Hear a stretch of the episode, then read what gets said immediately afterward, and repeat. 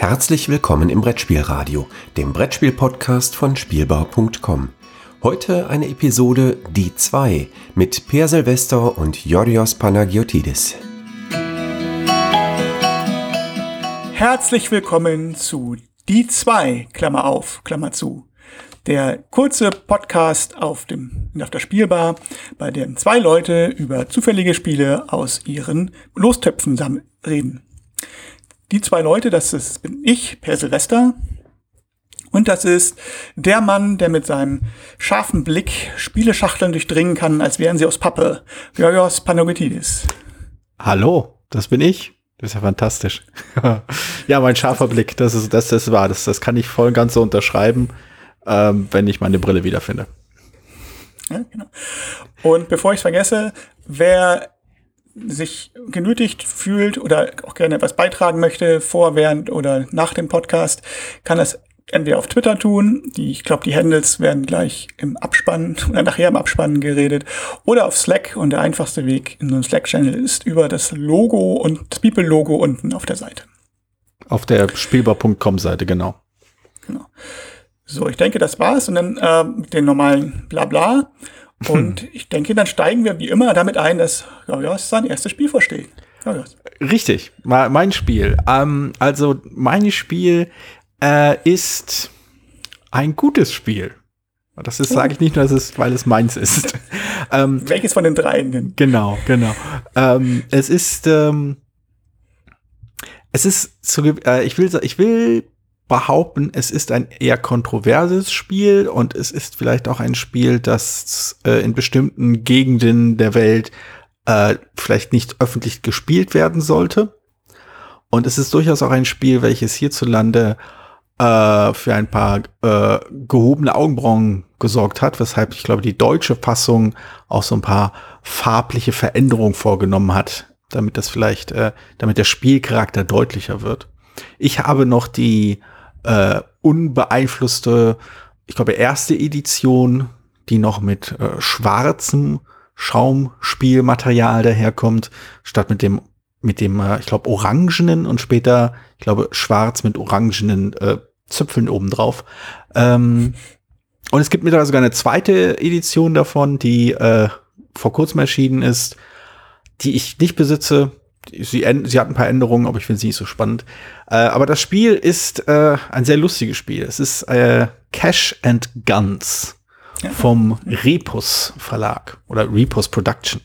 Ähm, ein sehr lustiges Spiel, in dem man mit äh, Schaumstoffpistolen aufeinander zeigt, um sich gegenseitig davon zu überzeugen, dass man an dieser Punktevergabe, die jetzt gleich stattfinden wird, ähm, nicht teilnehmen soll. Also das ist eigentlich auch fast, fast schon die Beschreibung, die man braucht, um zu wissen, ob man Spiel spielen möchte oder nicht. Das ist richtig, das ist richtig. Also es ist, ähm, es ist wie der, wie, wie die Beschreibung, wie, wie man schon vermuten kann, es ist nicht unbedingt das strategischste aller Spiele, obwohl durchaus auch so ein paar clevere Manöver dafür möglich sind. Es ist vor allem ein sehr, sehr heiteres Spiel. Ich habe noch keine Runde erlebt, die das ernst gespielt hat, also quasi mit äh, versteigerter Miene und ganz ernsten Blicken und so, sondern es wurde viel gekichert, viel gelacht, viel sich quasi äh, auf, auf die typisch theatralische, theatralische Art und Weise empört, wie man das halt macht, wenn jemand einem einen ganz, ganz fiesen Zug macht. Ähm, ja, und das ist natürlich, es ist halt äh, aufgrund der Tatsache, dass man mit Schaumstoffpistolen aufeinander zeigt, in bestimmten Kontexten durchaus fragwürdig. Es ist halt im Großen und Ganzen ähm, das Reservoir Dogs, das Brettspiel. Für die Leute, die noch wissen, wer Quentin Tarantino ist. Ähm, ja, also ich habe auch noch die Erweiterung, die das Ganze noch ein bisschen ulkiger macht, die, die, die dann halt äh, die Yakuza noch ins Spiel bringt und mit Wurfsternen hantiert und ähnlichem. Ähm, aber das ist vielleicht, also das Kontroverseste an dem Spiel ist eigentlich lustigerweise gar nicht mal die Tatsache, dass man mit Pistolen oder pistolenartigen Schaumstoffscheiben äh, aufeinander zeigt, sondern eher die Karikaturen an Figuren, mit denen, die man halt verkörpert in diesem Spiel. Man hat halt, jeder, ihr bekommt zu Beginn eine, eine, eine Figur zugewiesen und die entsprechen durchaus, sagen wir mal, ethnischen Stereotypen. Das ist äh, nicht ideal, um es mal so zu formulieren. Es ist, ähm, also gerade im französischen Sprachraum, im Spielraum habe ich den Eindruck, wird da sehr viel lockerer damit umgegangen, wie andere andere halt Personengruppen oder äh, Kulturkreise dargestellt werden. Das ist dann alles irgendwie so ein bisschen Schwamm drüber. So viel Sensibilität gibt's da nicht. Ja, man muss ja, und ist halt auch, glaube, auch am Comic orientiert hm. und aus dieser Tradition heraus sozusagen. Genau. Das sind ja die Comic, Comic-Grafiken. Das ist dann so ein bisschen die, ich benutze jetzt absichtlich das Wort Ausrede, die man da benutzt. Genau, es ist halt, äh, dadurch, dass es halt eben so karikiert wird, äh, bewegt es sich in einen, in eine, so eine graue Zone, wo nicht ganz klar ist, inwiefern das halt, äh, sehr, sehr kritikwürdige Karikatur von äh, verschiedenen äh, Volksgruppen, Ethnien, wie auch immer ist und inwiefern das halt einfach nur eine augenzwinkende Überzeichnung ist. Und ich werde mich da jetzt in dem Fall nicht so großartig ins tiefe Wasser wagen. Ich, es leuchtet mir absolut ein, wenn da Leute da das überhaupt nicht lustig finden. Es leuchtet mir auch absolut ein, wenn Leute äh, das auch überhaupt nicht störend finden. Ich finde beide, beide Positionen nachvollziehbar. Aber es ist halt, es ist halt schon so, dass ähm, das nicht so naja, das ist alles halt so ein bisschen schwierig. Es ist alles irgendwo in diesem komischen, in diesem komischen Bereich zwischen. Ist das, ist das schon, ist das noch Humor und oder ist das eigentlich nur geschmacklos? Ähm, ja, wie zum Beispiel, dass man, ähm, also eine, der, eine, eine Kernspielmechanik äh, dem Grundspiel besteht ja daran, dass man dreimal angeschossen werden kann, bevor man aus dem Spiel fliegt. Und das wird in dem Grundspiel durch Plättchen dargestellt, auf denen Pflaster zu sehen sind. Also, wie gesagt, hochrealistisch. Und ähm, in, mit der Yakuza-Erweiterung kommen, wie gesagt, die Yakuza hinzu, da kommt auch eine Team-Variante hinzu, die ich auch sehr gut finde. Ähm, aber da, äh, ah, ich glaube, nee, Moment, das ist, Entschuldigung, habe ich das ver verwechselt. Äh, da gibt es halt auch Plättchen, mit denen jedoch, ich glaube, nicht der, die Verletzung dargestellt wird, sondern die Ehre. Also man verliert Ehre, wenn man kneift, äh, also wenn man halt nachdem man bedroht wurde, aus der, äh, Punkte, aus der, aus der Punktevergabe raus, raus äh. Und in der Yakuza-Erweiterung sind das eben kleine Fingerspitzen, nach dem, ich weiß nicht wie, also wie, wie fundiertem Klischee, dass sich halt die ehrenhaften Yakuza-Mitglieder irgendwelche Fingerstücke abschneiden müssen, wenn sie ihrer Familie äh, Schande gebracht haben. Also dieses ganze orientalistische Gedöns, was halt oft mit äh, asiatischer, in dem Fall mit japanischer Kultur hin, äh, irgendwie eingeschüttet wird, wird da halt wirklich sehr zelebriert. Und da kann man, glaube ich, durchaus sagen, ist nicht so dolle. Auf jeden Fall. Also, ich meine, die Ausrede von, von Bruno Faiduti, der das Spiel jetzt nicht mitgemacht hat, aber, nee, nee. Ähm, aber der sagt ja bei solchen Sachen immer, das ist ja, weil die, die das ist ja immer die Veralberung der Klischees. Aber das ist natürlich ja, nicht hm. so richtig. Also ich bei dem Spiel hm, kann ich es vielleicht sogar noch, oder ich mag das Spiel eigentlich auch, hab damit aber auch ein bisschen, ja, das finde ich halt auch nicht so super.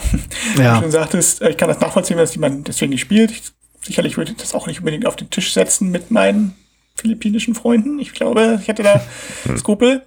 Äh, so ein bisschen ist da, geht es, funktioniert es ein bisschen, weil das Spiel selber halt, wie du schon sagtest, ja eigentlich ein rein witziges Spiel ist. Es ist ja mhm. eigentlich durch auch durch dieses mit dem, dass man die Waffen aufeinander zeichnet, ist es ja schon überzeichnet. Es ist kein äh, eigentlich ernsthaftes Spiel oder ein normales Spiel, sage ich mal, wo das dann noch irgendwie dazukommt. Also es ist es ist alles halt genau. überzeichnet. Genau, also ähm, deswegen mhm. kann ich es noch eher also kann ich es noch irgendwie eher akzeptieren als bei anderen französischen Spielen, die halt ähnliche Grafiken oder sowas machen. Aber ja, ja ich glaube, gerade im französischen Sprachraum muss da noch ein bisschen mehr Umdenken passieren. So was, was das, das, das kann ich mir gut vorstellen. Also ähm, die, das, das interessant, die Sache wird auch dadurch meiner Meinung nach verkompliziert, als dass halt diese Überzeichnungen, auch diese grafische Überzeichnung, ähm, eben den, den Humorcharakter betont, diesen, diesen Witzcharakter betont.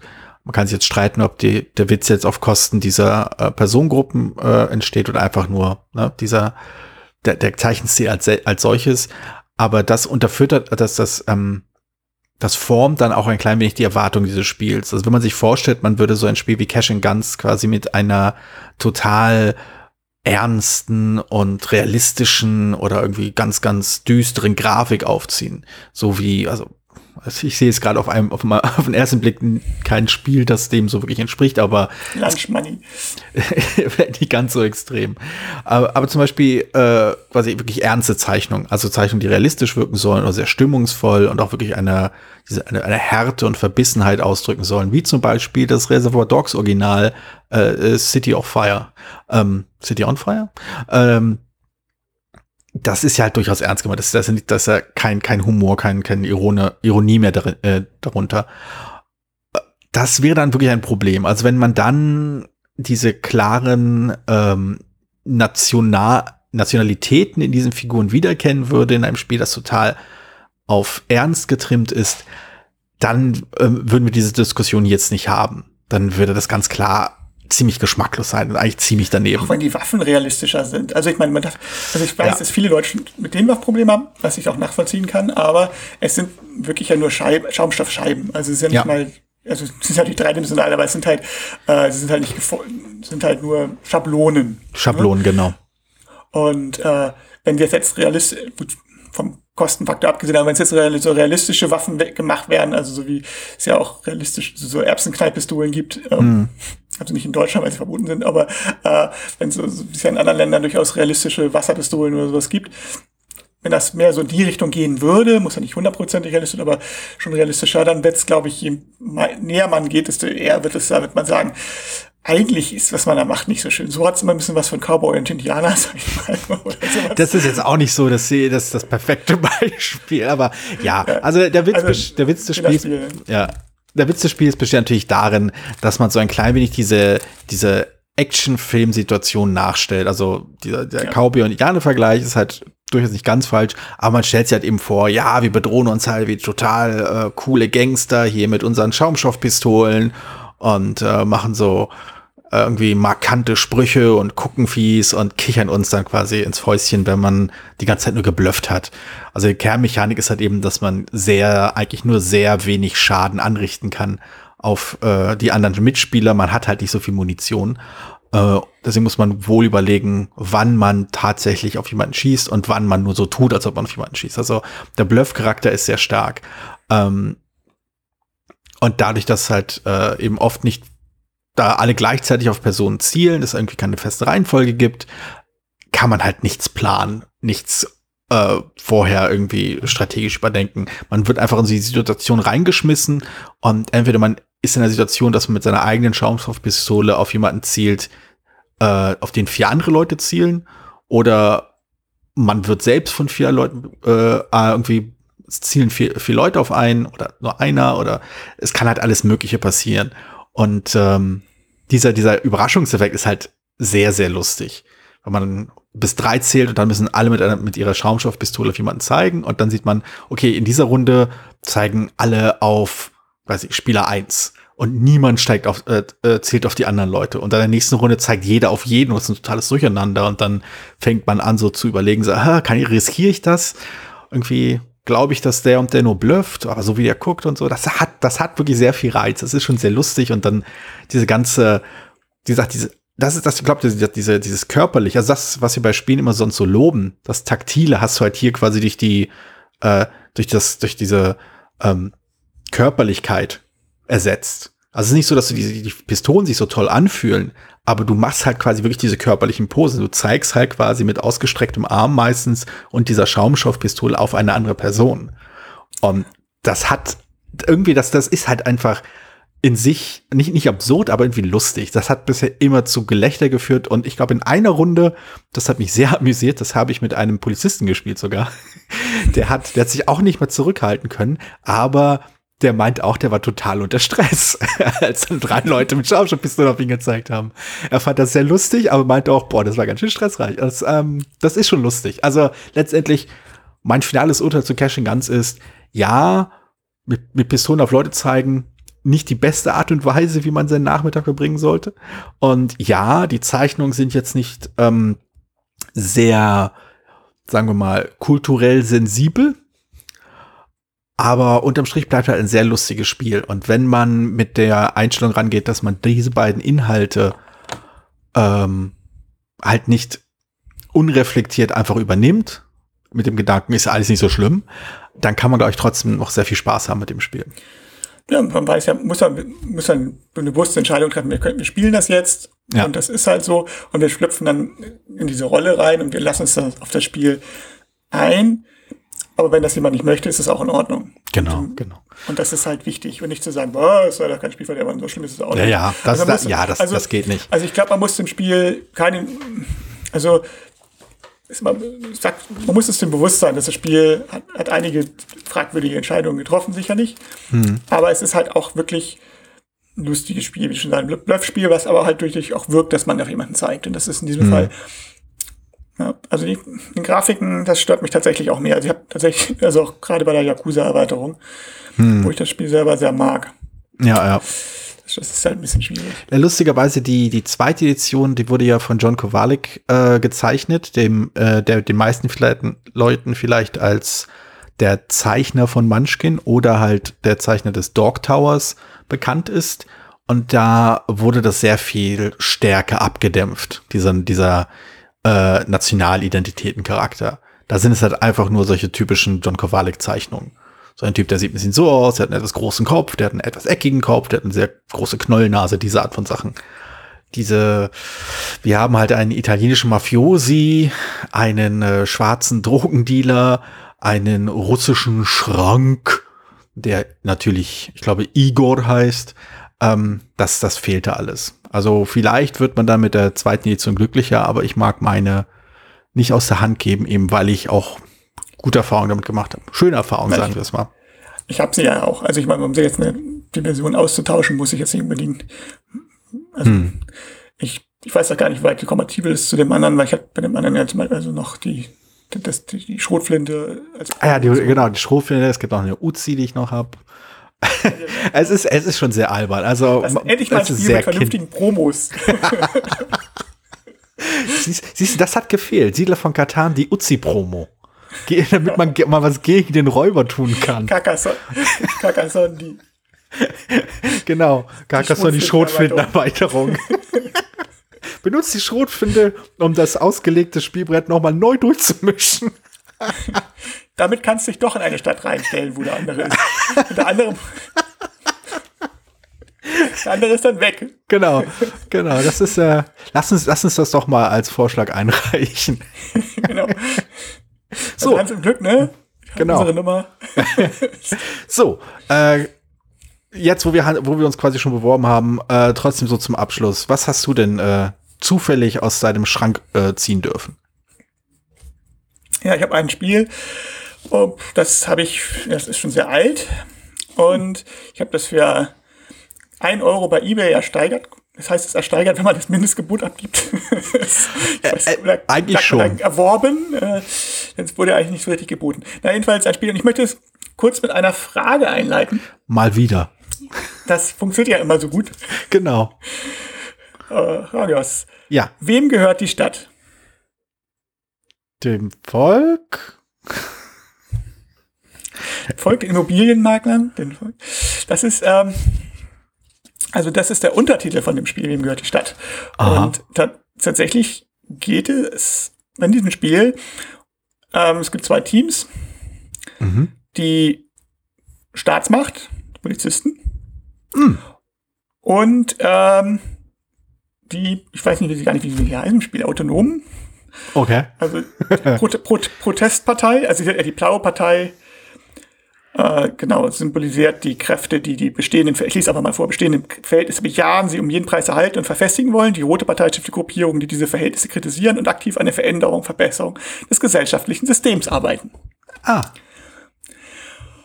Und äh, dieses Spiel war, ist 1972 rausgekommen Hoi. bei einem Spiel, bei einem, einem Verlag, hieß Horatio und wurde 1980 auf die Liste der jugendgefährdeten Schriften aufgenommen. weil, und das ist jetzt kein Oh, Scherz, ja, ich höre. kind, weil, weil das Spiel ist dazu geeignet, Kinder und Jugendliche sozialethisch zu verwirren. Ach so, weil sie, aber lass mich raten. weil, weil der Herr Wachtmann nicht mehr als äh, moralische Autorität wahrgenommen wird. Könnte das der Grund sein? Sicherlich einer der Gründe. Ja, ja. Also- das äh, passt ja perfekt, finde ich. Es hat äh, einen sehr aktuellen Bezug, dieses Spiel. Ja, zu, zumindest zum Zeitpunkt der Aufnahme. Ich, ja, ich denke und hoffe doch, dass. Ich hoffe. Ich denke, ich kann mir gut vorstellen, dass ähm, es auch dann immer noch ein, sozialer Bez ein, immer noch ein aktueller Bezug ist. Es wäre sonst traurig, wenn das so innerhalb einer Woche so schnell alles runtergeht. Ähm, Oder rauf, ne? Vielleicht wird's ja aufgelöst. darauf, ja, oder so. Also gut, äh, die Polizei, ob die jetzt, also einige wollen ja schon die Polizei, einige Städte haben ja schon gesagt, dass sie die Polizei nochmal abbauen und von Grund auf neu reformieren müssen, was in den USA, glaube ich, auch absolut notwendig ist. Oh ja. Also es gibt, wer die Leute die Englisch können, es gibt ein, ähm, äh, ein sehr schönes Video, ganz aktuell von John Oliver, Last Genau. Week Tonight online. Also da, ich glaube, das ist einfach, das ist so gut, also es ist natürlich auf Englisch, aber wer das, wer, wer, wer wissen möchte, worum es in den USA eigentlich wirklich auch geht oder wo die Probleme in der Polizeistruktur liegen, sollte sich das angucken. Das ist ganz schön. Das wird dann in den, äh, in den Show Notes auch aufgelistet sein.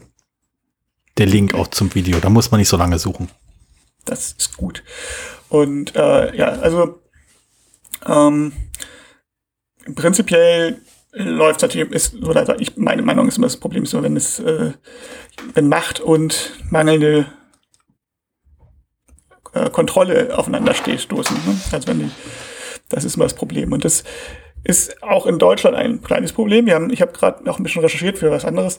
Und ähm, die im Rahmen des, also der Hamburger Kessel, ich als Hamburger, ich weiß, weiß nicht, ist das, kennt man das auch aus, außerhalb von Hamburg? Ist das ein Begriff? Hm, Ich habe es schon mal gehört, aber ich würde aus dem Bauch würde ich jetzt nicht genau zuordnen können, was es damit auf sich hat. Ähm, kurz nachdem dieses Spiel auf, den, auf der Jugend auf die, äh, indiziert wurde, und ich komme auch nochmal auf das Spiel zurück irgendwann, ähm, am Ende, äh, es äh, war, gab es ein, ein, eine Demo war angemeldet in Hamburg und bevor die eigentlich angefangen haben, um, als die Leute sich noch sozusagen gruppiert haben, hat die Polizei äh, eine, eine größere Gruppe von potenziellen Protestierenden, aber die haben halt noch nicht protestiert, ein, eingekesselt, also, also richtig, und haben sie aus diesem Kreis nicht rausgelassen. Für 14 Stunden oder so, oder 15. Auch nicht auf Toilette gelassen und nichts. Und, ähm, ja. Und äh, das wurde natürlich heftig kritisiert, weil das A, wir haben ja noch nichts gemacht. Die Demonstration war so angemeldet. Und B, äh, wie gesagt, darf man sowieso nicht einfach festhalten, um, ohne, ohne Anklage und so weiter. Und die gab auch Gerichtsurteile. Äh, die Protestan Protestleute haben auch alle Entschädigungen gekriegt, wenn auch nicht viel. Und im Rahmen dieses Geschichte hat sich eine Gruppierung gebildet äh, von, von Polizisten, ehemaligen und aktiven. Ich kriege den Namen nicht mehr zusammen. Es ist irgendwie mit Vereinbaren, Vereinigung kritischer Polizistinnen und Polizistinnen hieß der, glaube ich. Ich weiß nicht, die Vereinigung richtig wird. Und die haben relativ lange doch mal sich um bestimmte Sachen be- bemüht, um das Deeskalation mehr in, in den Vordergrund zu rücken. Mhm. Aber äh, seit diesem Jahrhundert, also seit 2000, ist es dann, ist, wurden, ich glaube 2002 oder so, wurden die äh, sehr viel weniger finanziert. Hm.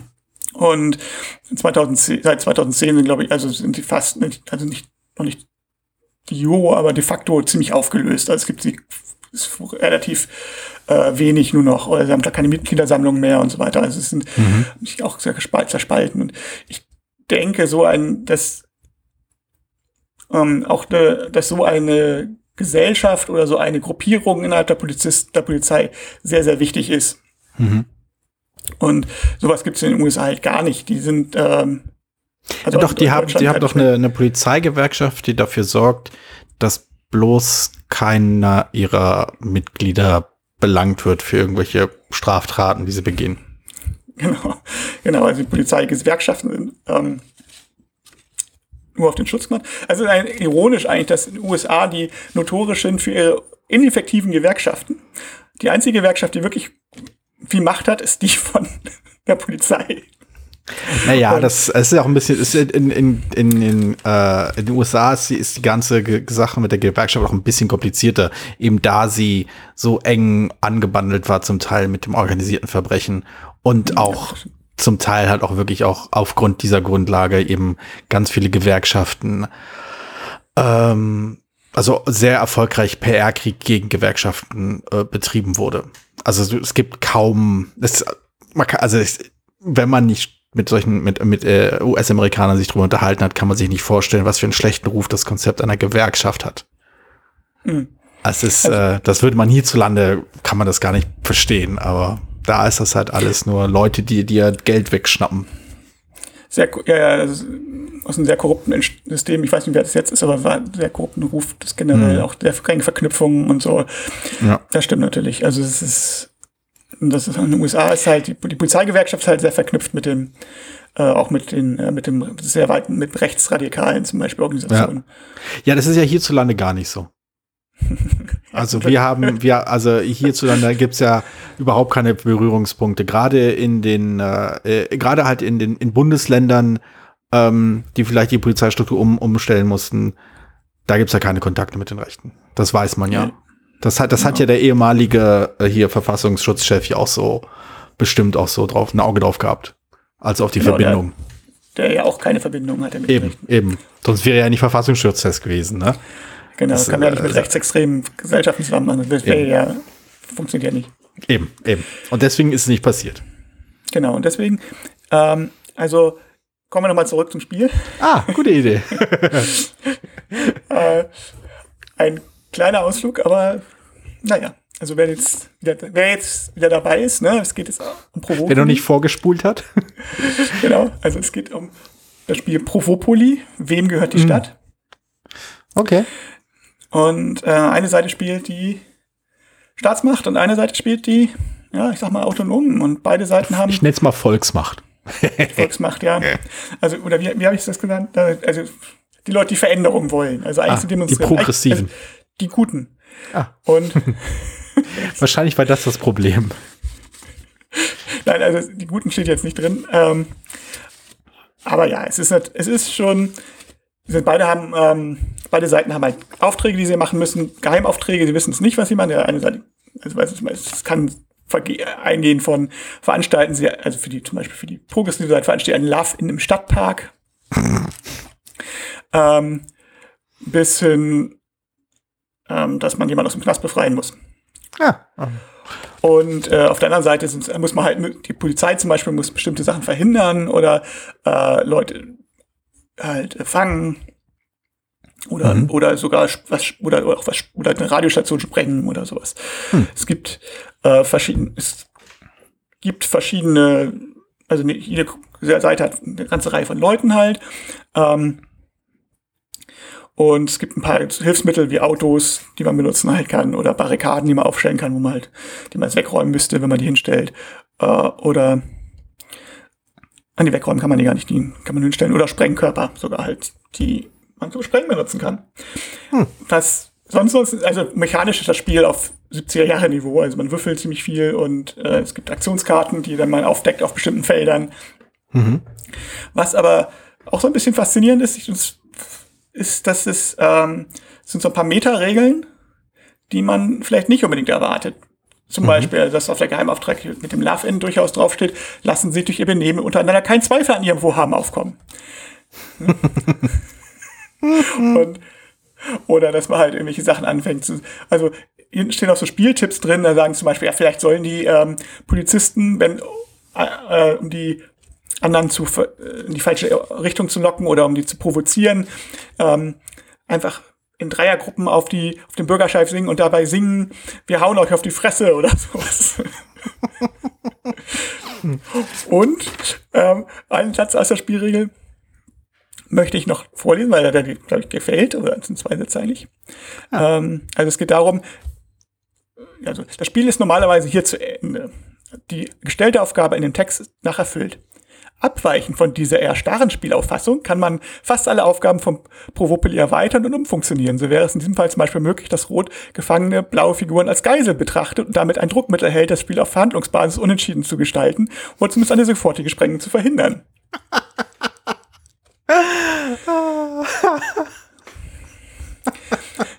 Also, also, es ist bewusst nicht für Taktiker, weil Taktiker würden jetzt sagen, okay, ich habe jetzt, ich spreng das jetzt, ne, das wäre unser Ziel.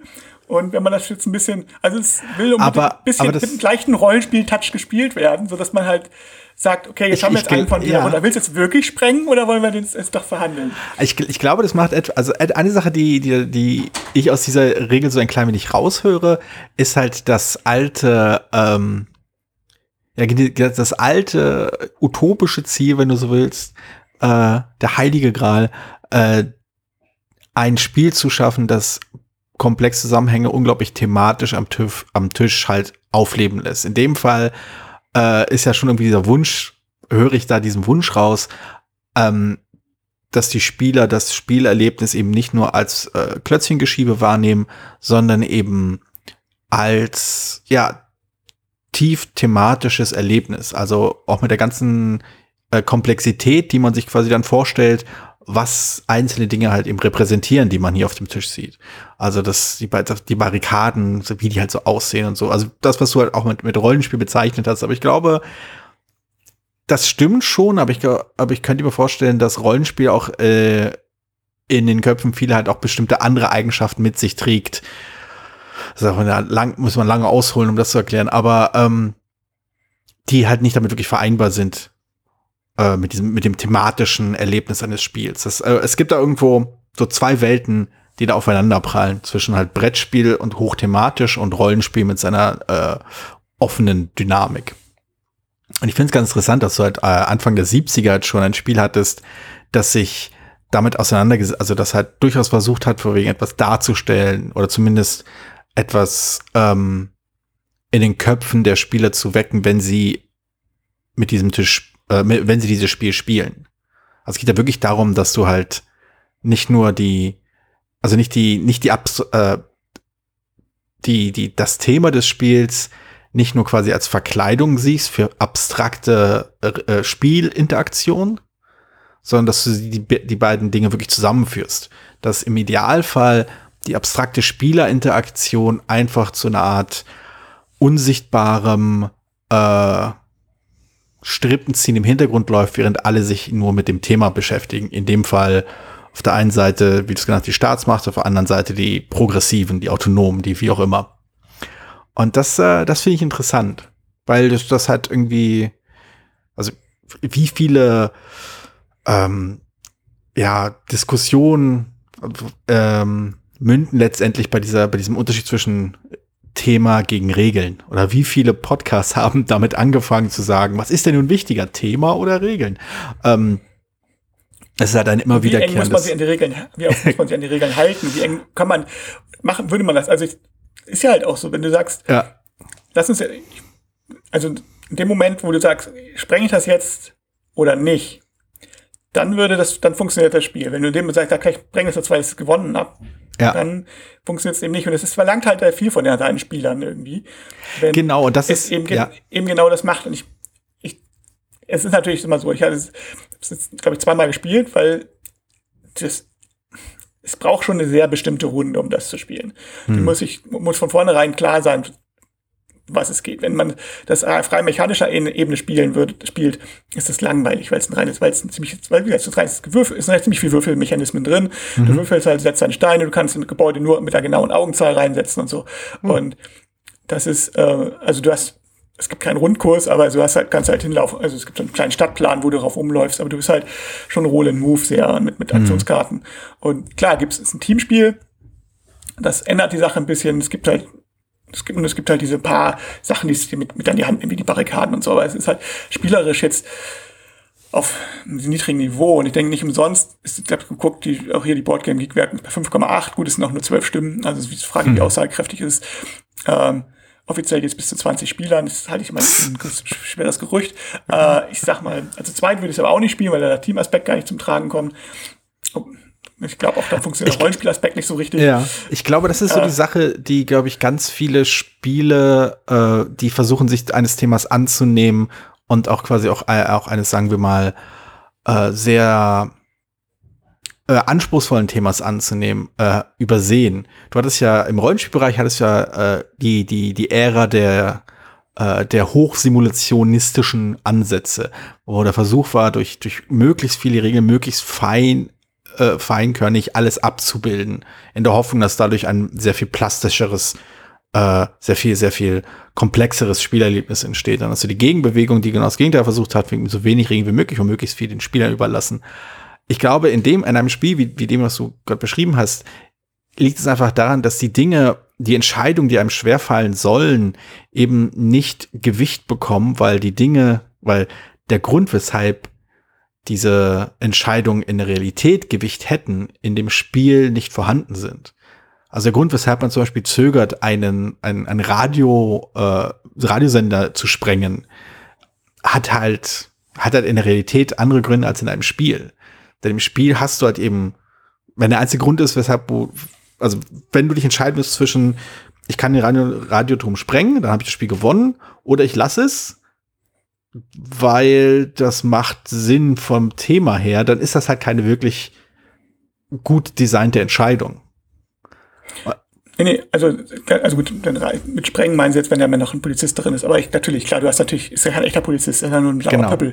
Also, es ist, und das kommt auch zu ergänzen, was du gesagt hast, ist ja natürlich auch gerade beim Spielen ja dieser Eskapismus ja noch mit drin. Wie mhm. bei Cash and Guns, wo man ja auch nicht das Spiel sagt, oh, ich möchte die Waffe nicht auf die, also, wo genau die Frage ist, möchte, möchte ich die Waffe auf dich richten oder nicht? Und wenn ich das tue, dann habe ich damit, weil ich mache ich das ja nicht, weil ich das so gerne mache, sondern mhm. weil ich das, weil ich das mal in diese Rolle schlüpfen möchte. So, und es erlaubt mir halt eben auch mal Sachen zu machen, die ich im normalen Leben nie machen würde. Und wenn das jemand ist, wenn, das, wenn das ist mit als Polizist jetzt ein paar Autonome zu verkloppen, das ist nichts, was keine Fantasie, die ich irgendwann mal hätte. Aber ähm, ist, äh, mit so einem Spiel ist ja gerade vielleicht das auch mal so der Reiz, so, ne? Also es ist, also auf der anderen Seite, es ist natürlich ein Spiel, das kommt wenig überraschend aus der ähm, linken Szene. Ne? Nein. Und, und äh, das da gibt es einige Spiele, die ja da kommen, so wie zum Beispiel äh, die Atomknacker zum Beispiel, weiß ich, hatte ich mal irgendwann mal. Und die sind aber spielerisch wirklich alle noch viel dünner. Mhm. Also das ist meistens, wo man sagt so, oh Gott, das ist wirklich so, man merkt, es müssen, man, man muss halt schon sagen, wir spielen das jetzt aus ideologischen Gründen, weil wir das jetzt ein Zeichen setzen wollen, dass wir dieses Spiel spielen. Genau, das ist das Interessante. Ne? Also heutzutage, äh, wenn du halt diese politische Dimension rausnimmst, gibt es halt durchaus Spiele, die man halt aus thematischen Gründen spielt. Und nicht, weil das Thema quasi von dem Spiel gut eingefangen ist, beziehungsweise gut ausgedrückt wird oder es am, am Spieltisch eben äh, ausreichend äh, abbildet, dass, dass alle drauf einsteigen können. Und das ist halt, äh, das ist halt eben diese, diese, diese komische nicht will ich sagen Konflikt, aber diese, ja, diese, diese komische Spannung zwischen den zwei Polen. Zwischen dieser, auf der einen Seite die Abstraktion des, äh, bis hin zum Spiel, zum reinen Spielmechanismus, wenn man halt im Kopf durchrechnet, wie viel Siegpunkte ich bekomme, wenn ich diese oder jene Aktion mache. Ähm, oder halt auf der anderen Ebene, äh, weil die Stimmung, weil die, die Atmosphäre, das, das thematische Erlebnis so stark im Vordergrund steht. Bei Cash and Guns ist es halt eben dieses, ich komme mir jetzt vor wie der eine Typ, wie Mr. Orange oder Mr. Pink oder Mr. wie auch immer. Und äh, aus Reservoir Dogs. Und das reicht, um halt lustig und unterhaltsam zu sein. selbst wenn man den Film nicht kennt, reicht es schon, weil man sich so eine, äh, so eine Situation meinetwegen auch aus einem Stanley Kubrick-Film vorstellen kann. Ähm, das funktioniert. Das macht halt Spaß, auch wenn es halt mechanisch sehr rudimentär ist. Ja, hm. Na, die sagt, dieses, also, ich meine, von diesen, von diesen Spielen, was ich eben noch mal in tun kann, ist das halt Pro Publish noch was Besonderes. Es ist auch interessant, ich überlege, würde ich es jetzt im Moment spielen wollen, dieser, also in dieser Zeit, in der wir leben? ich denke, ich glaube nicht. Also ja, gibt es also nicht sowieso neu äh, eine, ein Spiel, das das, das gleiche Thema viel besser einfasst, was, so, glaub, was ich bei dir auch schon mal gespielt habe? Block, Block on Block. Block, Block on Block, genau. Block to Block. Block, Block to Block, Block, ja, ja, so. Das ist ein kooperatives Spiel. Ähm, ich finde, was da auf jeden Fall auch spielbar. Ich will das jetzt nicht komplett vorstellen, aber es, es geht genau auch darum, äh, dass man einen Protest organisiert. Hm. Und es ist, das ist rein kooperativ gegen die Polizisten. Da, äh, das, wie gesagt, das, das wirkte das wirkte, als wir das gespielt haben, wirkte das noch, sagen wir mal, sehr links. Äh, jetzt gerade wirkt es sehr normal. Und ja. das ist schon, äh, ja. Ja, also es, es, hat mechanisch nicht so gefallen. Es ist ein bisschen, es ist spielerisch interessanter sicherlich als Profopoli. Es ist allerdings auch relativ schwierig zu spielen, also zu gewinnen. Wir hatten damals recht große Probleme. Wir hatten mhm. ein bisschen einen falschen mechanischen Ansatz gewählt am Anfang, ein anderer Schwerpunkt. Weißt, weißt du, ob es, ich weiß, dass es dafür eine zweite Auflage gab, die sich an, ja. die sich wohl in irgendeiner Form unterscheiden sollte, aber ich habe es nicht näher verfolgt. Weißt du also, mehr darüber? Es, es waren so ein paar Sachen waren wohl geglättet. Also ich habe es jetzt auch nicht gespielt oder so und mhm. ähm, auch die Regel jetzt nicht ganz genau gelesen. Was ich gelesen habe, ist ein bisschen der Glücksfaktor ein bisschen runtergegangen mhm, ja. und der Einstieg ist wohl ein bisschen erleichtert worden. So, also ein bisschen streamlined, wie wir sozusagen, ah, ah. was dem Spiel, glaube ich, durchaus auch gut tut mhm. oder gut getan hat. Sonst, äh, ja, thematisch fand ich es eigentlich recht gut, recht gelungen, aber es war eine ziemliche Hürde, fand ich, da reinzukommen. Mhm. Also vom rein vom Spiel, also dafür, dass das Spiel so lange dauert, äh, weiß ich nicht halt, ob man das, man weiß, okay, jetzt weiß ich, muss man ganz anders rangehen, wenn man so rangeht, hat man keine Chance. Also insofern, hm. ja, also das gäb's auch. naja, das sind ja mal gibt's überraschend gewalttätige Spiele, fällt mir gerade auf. Ja, ja, das habe ich auch schon gedacht. ja. Sprengen und ballern. Ja, ich weiß ja nicht, wie du deine Freizeit so verbringst. Bei mir sieht das eigentlich immer so aus. ja. Okay. Dann würde ich sagen, haben wir wieder die 20 Minuten knapp eingehalten. Ja, also ich, ich kann mir nicht vorstellen, dass es nennenswert drüber liegt. Wir, wir sind ja quasi nur, wir, wir haben total strikt ans, ans Skript gehalten und eigentlich wirklich nur über die Spiele gesprochen.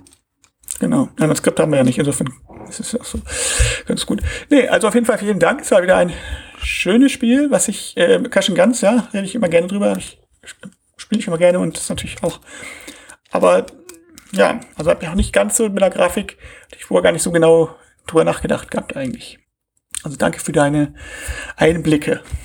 Ähm, ja, das war Folge 29. Bis nächstes Mal. Alles klar. Tschüss. Vielen Dank, dass du diese Episode Brettspielradio Die 2 gehört hast.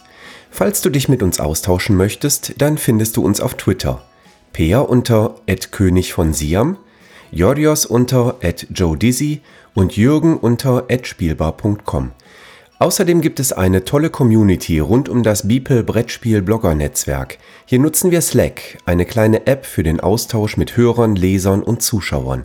Falls du ebenfalls dazu stoßen möchtest, sende einfach eine E-Mail an info@spielbar.com, dann senden wir dir einen Einladungslink zu.